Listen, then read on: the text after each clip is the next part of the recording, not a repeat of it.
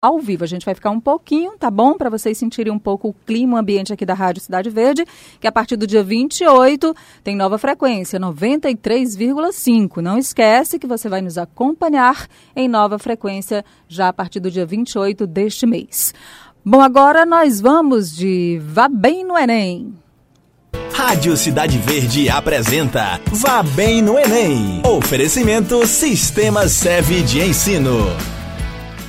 Sistema Serve de Ensino está nessa parceria com o Grupo Cidade Verde. A gente tem muitas informações importantes ainda até o dia 3, que é o dia da primeira prova.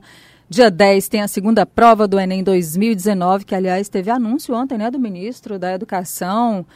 É, sobre o Enem desse ano, que vai ser histórico, porque no ano que vem o Enem já será totalmente digital. Já estou imaginando como é que vai ser o Enem de 2020. Fiquei, assim, muito curiosa para saber como vai ser esse Enem. Mas, por enquanto, a gente vai tratando do que interessa, que é preparar os candidatos que estão aí nessa maratona para o Enem 2019. E hoje no Vabem no Enem, parceria com o Grupo SEV de Ensino, a gente vai conversar com a psicóloga Laís Policarpo. Minha amiga, faz tempo que não lhe vejo, Laís. Boa tarde. Tudo bem, boa tarde. Tudo bom? E a Laís vem conversando com a gente sobre a importância de manter um cronograma de estudos eficaz. Laís, é importante que o aluno, a gente tem também trazido essa discussão com outros professores do SEV, ele saiba dividir o tempo para ser mais produtivo e também emocionalmente é, o, o, candidato possa estar mais preparado. E para isso tem que saber equilibrar, dosar as horas de estudo com a vida social, né? Isso, já é tempo deles começarem a desacelerar um pouquinho, né? Então a gente já está em uma contagem regressiva, a menos de um mês para a prova. Então é tempo deles começarem a focar mais em revisões. E aí também tirar um tempinho maior para poder relaxar, ficar com a família, os amigos. Bom, e essa preparação, essas dicas que você dá, é, Laís, elas são mais interessantes nessa reta final ou isso é algo trabalhado desde o início, ou do segundo, ou do terceiro ano, ou do pré-vestibular dos candidatos que se preparam para o Enem?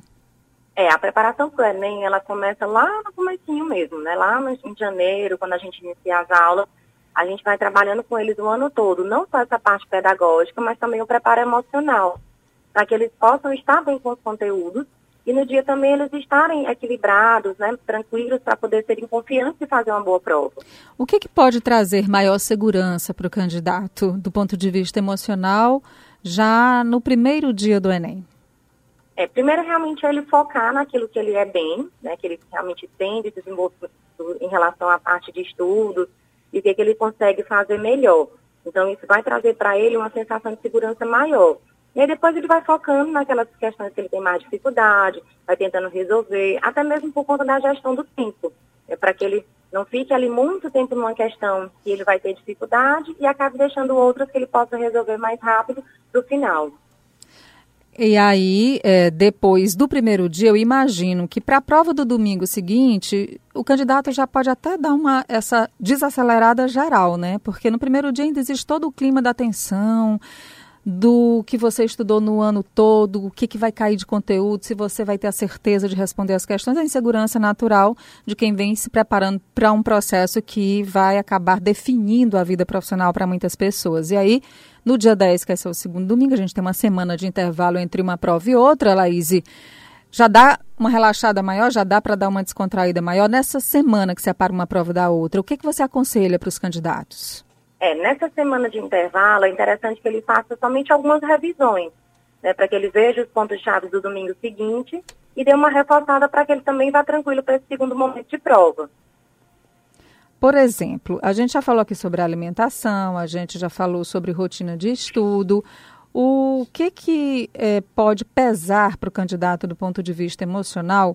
Noites mal dormidas, é, às vezes um problema no relacionamento, um namorado ou uma namorada que não compreende bem que o candidato precisa focar mais, é, que precisa estar estudando mais e por isso não terá mais tantas horas para ter aquele contato que tinha antes. são vários fatores que podem interferir, né? mas principalmente o modo como ele interpreta tudo isso.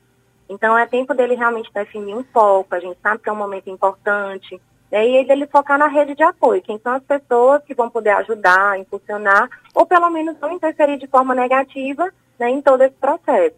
Então, ver ali os amigos que também estão nessa mesma, nesse mesmo momento de decisão, de estudo, para poder estarem compartilhando tudo isso junto. No momento da prova, peguei o meu bloco de provas, olhei para as questões, decidi por onde quero começar, mas e se de repente o emocional naquele momento se desestabilizar completamente? Eu comecei a sentir dor de barriga, taquicardia, suor frio, e fiquei muito nervoso e deu um branco, o que que o candidato pode fazer nesse exato momento? Ele pode parar um pouquinho, né, pedir realmente para o fiscal ou tomar uma água, ir ao banheiro, para que ele possa diminuir esse nível de tensão. E aí ele volta para o caderno de provas, de modo que ele consiga fazer aquelas questões que ele já sabe mais. É muito importante isso. Fora que em todo esse contexto nesse trabalho, eu imagino que também seja muito colocado para eles o apoio da família, né, o apoio das pessoas próximas que torcem, para que ele se sinta também mais tranquilo, mais calmo e mais seguro. É, o, o trabalho é feito como um todo, né? Não só com o candidato, mas com as pessoas que estão ali perto dele. Então, realmente é tempo de apoio, é tempo de suporte, não é tempo de cobrança. Né? Então, realmente, a gente vai também trabalhando essa família em paralelo. E para que ele também não fique se cobrando. Né? Algumas vezes ele planejou uma rotina de estudos ao longo do ano e aconteceram outras coisas que fugiram do seu controle e ele não conseguiu cumprir. Mas para que ele possa fazer o melhor que ele puder.